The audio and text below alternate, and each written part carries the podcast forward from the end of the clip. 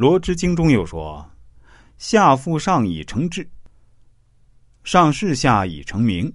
下有所求，其心必尽；牵之以缓，速则满矣。上有所益，其神若亲。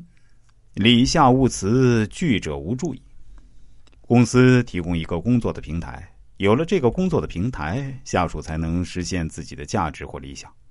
领导需要依靠下属来创造效益，来实现自己的目标。下属有欲望，他就积极上进；给他升职加薪，就得放缓。如果早早升职加薪，他就容易满足，失去上进的动力。对领导来说，物不尽其用，那就是一种损失。领导要有实现的目标或想法。需要下属卖力，那就亲近点下属，礼贤下士，尊重每个下属的特性。如果不这样，谁还会为你服务呢？来俊臣认为，人有好恶，用他喜欢的东西来诱惑他，那么他怎么会不受制于你呢？用他恐惧的东西来逼迫他，他怎么会不受制于你？下属多害怕惩罚，用制度来限制他们，以有利于组织的利益。鬼谷子说：“极喜极悲的时候，最容易流露内心的真实想法。这时候，人是容易被说服的。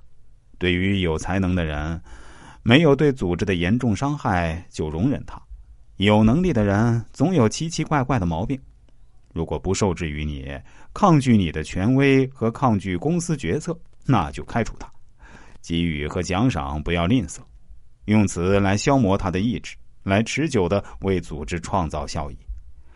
惩罚要合时机，比如开拓市场的时候需要多加鼓励，市场稳定的时候就需要慢慢找人代替他。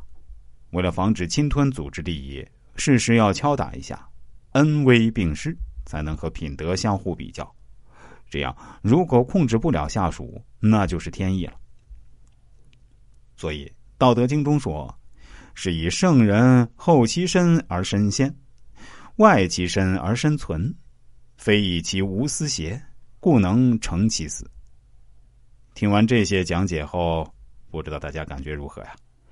其实研究国学是一件非常有意思的事情，特别是我做周易命理研究，也发生过很多有意思的事儿。比如有一天，两个网友找到我算命，我当然是没时间同时给两个人算的。但他们都发来了资料，哎，我一看有点巧啊，俩人都是来自江苏，都是同一天生日，只是男孩大了两岁，而且俩人还都未婚。